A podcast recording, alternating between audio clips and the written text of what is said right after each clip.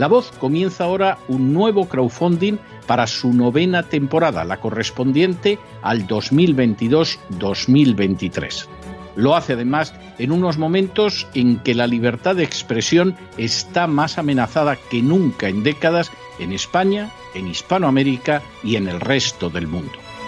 Una vez más, como en las temporadas anteriores, está en sus manos la conclusión o la continuidad del programa La Voz. Debido a la crisis económica creciente, al cambio del dólar en relación con el euro y sobre todo a la censura del programa en redes con su correspondiente desmonetarización, en esta novena temporada nos vemos obligados a subir el objetivo hasta la cifra de 130 mil dólares. Con el crowdfunding se mantiene la emisión en directo, en abierto y de forma gratuita del programa a través de YouTube, iBox, SoundCloud, Spotify, Apple Podcasts, Google Podcasts, Tunnel y Stitcher.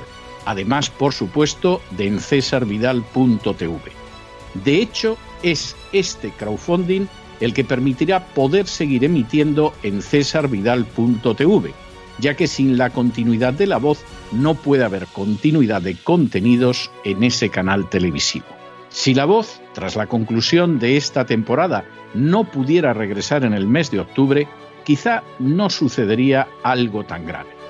Una vez más, habría quedado de manifiesto, como tantas veces a lo largo de la historia de las naciones hispanas, que para muchos es preferible quejarse, protestar o amargarse a enfrentarse de manera práctica con un problema concreto.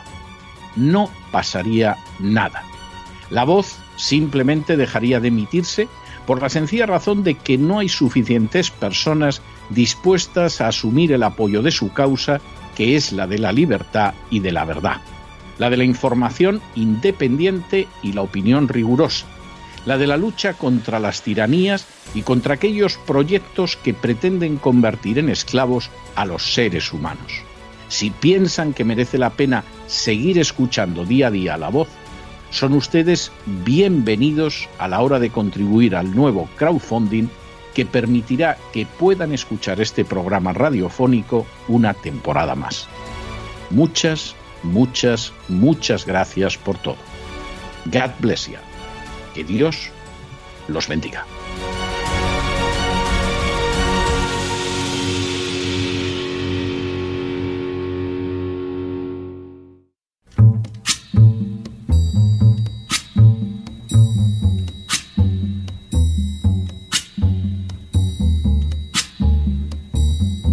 La voz con César Vidal, desde el exilio. When the night has come and the land is dark and the moon is the only light we'll see. No, I won't be afraid. Oh, I won't be afraid just as long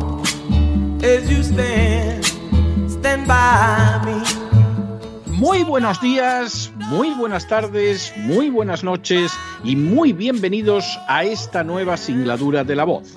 Soy César Vidal, hoy es el miércoles 25 de mayo de 2022 y me dirijo a los hispanoparlantes de ambos hemisferios, a los situados a uno y otro lado del Atlántico y como siempre lo hago desde el exilio. Corría el año 110 a.C. cuando en Babilonia nació un niño judío que recibiría el nombre de Gilel. Con el paso del tiempo, Gilel no solo se convirtió en un rabino importante, sino que incluso llegó a fundar una escuela de interpretación de la Torá, cuyo único rival en el judaísmo era la escuela de Shammai. Ambos maestros tenían puntos de vista en ocasiones coincidentes y en otras notablemente distintos. Así, en cierta ocasión, un gentil, un no judío, se acercó a Shammai para que le enseñara la esencia de la Torá. La respuesta de Shammai consistió en echarlo enfurecido con cajas destempladas e incluso amenazarle con golpearlo con una herramienta que tenía en la mano. Abrumado por la desabrida respuesta, el gentil se dirigió entonces al rabino Gilel. Este, en lugar de expulsarlo de su presencia, le dijo, Lo que te resulte odioso para ti, no se lo hagas a tu prójimo. Eso es la Torá y el resto es solo comentario. Ahora vete y aprende. Las palabras de Gilel contenían una inmensa sabiduría.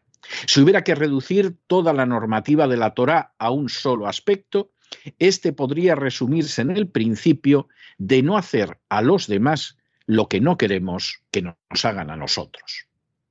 En las últimas horas hemos tenido nuevas noticias sobre la vacuna del coronavirus.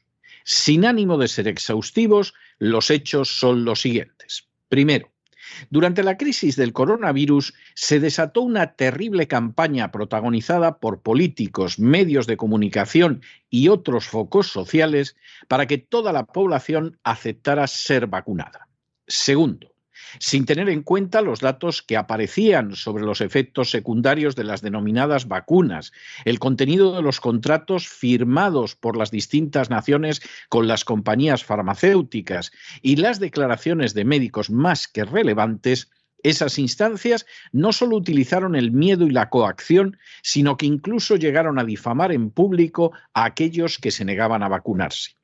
Tercero, en el colmo de la vileza de esta campaña, hubo quien calificó a los que se negaban a vacunarse como asesinos y bebelejías, e incluso, en un ejemplo terrible de enanismo moral, llegó a pedirse públicamente su exterminio como si se tratara de ratas o cucarachas. Cuarto, en paralelo a estas acciones impropias de una sociedad no democrática, sino mínimamente civilizada, hubo gente que decidió no asumir riesgos para la salud y que por lo tanto se negó a vacunarse. Quinto, de esa situación se aprovecharon personas que falsificaron certificados de vacuna que permitían ocultarse de las diversas instancias sociales fingiendo haber sido inoculados con una vacuna en la que no creían. Sexto, en los últimos días se ha descubierto en España la lista de 2.200 personas que compraron un falso certificado de vacunación. Séptimo, contando con una persona que trabajaba en el Hospital de la Paz en Madrid, este grupo extendía certificados falsos de vacunación. Octavo, esta parte de la operación es continuación de otra que ya se desarrolló en enero, en la que se detectaron 1.600 certificados falsos de vacunación. Noveno. De hecho, una parte de la trama estaba en Francia, donde se gestionaba el cobro a través de bitcoins y de cuentas bancarias en lugares como Gibraltar y Lituania. Décimo. Entre los investigados como falsos vacunados se encuentra la actriz Verónica Echegui, que el sábado recogió un Goya en Valencia por el mejor documental Totel Loba, dirigido por ella, así como el actor de origen canario Alex García, conocido por Si yo fuera rico. Un décimo. Del medio televisivo también consiguió un falso certificado de vacunación a Abraham García, antiguo concursante de Supervivientes y de Gandía Shore. Duodécimo. En la lista también figura el neonazi Antonio Menéndez Mories, conocido entre los Ultrasur y la rama Outlaw como el Niño, y otros delincuentes como Ismael Arriero Valcárcel, alias el Troll, y su cómplice Rubén del Sat Ayuso, alias el Bosco. Décimo tercero. Con todo, el personaje más relevante que hasta la fecha ha aparecido en la lista de falsos vacunados es José María Fernández Sousa Faro. Décimo cuarto. José María Fernández Sousa Faro es el presidente de la farmacéutica Farmamar y tanto él como varios de sus parientes consiguieron certificados falsos de vacunación. Décimo quinto. El presidente de la farmacéutica Farmamar no solo pagó un certificado de vacunación falso, sino que además obtuvo el pasaporte COVID para poder viajar. Décimo sexto. De manera bien reveladora, Farmamar forma parte del índice general de la Bolsa de Madrid, IGBM, y del IBEX 35 desde el año 2020, tras formar parte del índice bursátil IBEX Small Cap. Décimo séptimo. Farmamar ha desarrollado procedimientos de pruebas moleculares para diversas enfermedades infecciosas, entre las que se encuentra el coronavirus. Su subsidiaria Silentis desarrolla terapias basadas en técnicas de silenciamiento génico como el ARN interferente. Y octavo, la compañía Farmamar ha negado realizar declaraciones acerca de su presidente, que rehusó vacunarse contra el coronavirus cuando ella misma fabricaba medicación relacionada con esta dolencia. Lejos de lo que afirmaba la propaganda oficial desarrollada por las furcias mediáticas, el coronavirus no solo no sacó lo mejor de los seres humanos y los hizo más fuertes, sino que dejó de manifiesto la enorme fragilidad que sufren las libertades en nuestra sociedad y la inmensa capacidad de sumisión que tienen los que habitan en ellas. Millones demostraron ser peores de lo que parecían y quedó de manifiesto su aterradora debilidad. Ante acciones ilegales e inconstitucionales de restricción de las libertades llevadas a cabo por los gobiernos, la inmensa mayoría de los ciudadanos y de los partidos políticos callaron y asintieron, mientras las furcias mediáticas aullaban enfervorizadas. Se privaba a una sociedad entera de las libertades más esenciales y la respuesta era aplaudir como focas. En el colmo de esa obscena escenificación estuvieron los que arremetieron contra los que manifestaban más que fundadas dudas a la hora de inocularse la vacunación. Lejos de respetar la libertad de cada uno cuando tenía que vacunarse o no, contra los que se resistían a dejar que les inocularan una sustancia que les parecía sin garantías, políticos y furcias mediáticas arremetieron llegando a calificarlos de asesinos y a exigir incluso su reclusión. Durante meses, gente que no sabía nada, absolutamente nada de medicina, pero que pertenecían al mundo de la farándula o de la prostitución mediática, vocearon consignas propias del nazismo más furibundo, exigiendo incluso públicamente el exterminio de los no vacunados a los que se comparó con las ratas y las cucarachas. Desde hace meses se sabe ya que miles de personas solo en España decidieron no vacunarse, pero temerosas de las consecuencias sociales aceptaron comprar un falso certificado de vacunación. Esta circunstancia dice mucho del miedo social creado desde arriba, de la capacidad de independencia de criterio incluso de aquellos que callaban y fingían asentir, y sobre todo de lo que pudieron siempre saber personas que pertenecían a la industria farmacéutica y que sin embargo optaron por callarse. Que José María Fernández Sousa Faro, presidente de la farmacéutica Farmar, que fabrica productos relacionados con el coronavirus, prefiriera comprar un certificado falso de vacunación y que lo mismo hicieran varios parientes suyos, obliga a plantearse no pocas preguntas que exigen una respuesta. Primera, ¿qué sabía sobre las vacunas José María Fernández Sousa Faro, presidente de la farmacéutica Farmamar, para no ponérselas y preferir comprar un certificado falso de vacunación? Segunda, si actuó así movido por el conocimiento de los resultados negativos de la vacunación contra el coronavirus, ¿por qué silenció esa información y solo se la comunicó a su familia, impidiendo que la sociedad se beneficiara de esos datos que él manejaba? Tercera, ¿cuántos ejecutivos de industrias farmacéuticas han actuado como él? Cuarta, si es así, porque han guardado silencio a sabiendas del inmenso daño que podían sufrir los que se vacunaran contra el coronavirus. Quinta, ¿cuántos políticos han actuado igual que José María Fernández Sousa Faro, el presidente de la farmacéutica Farmamar? Sexta, ¿Cuántas furcias mediáticas se han comportado igual que José María Fernández Sousa Faro, el presidente de la farmacéutica Farmamar?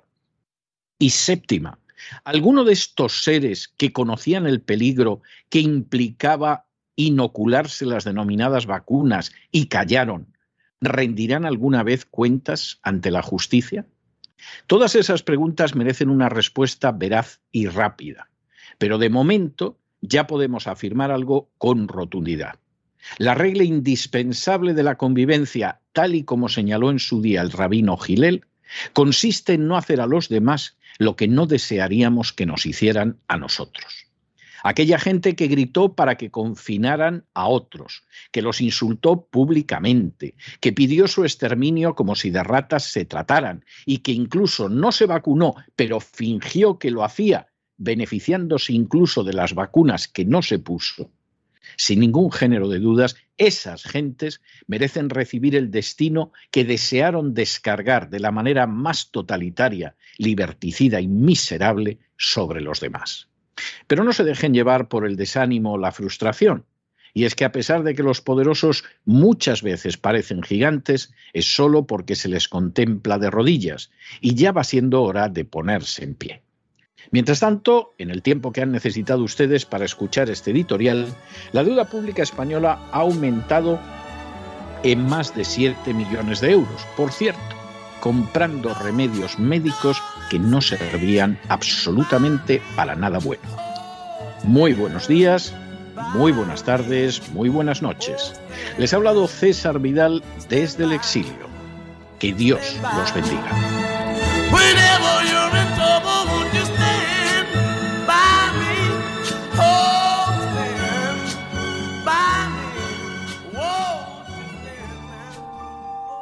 Esta sección está patrocinada por crowdfunding con el siguiente mensaje.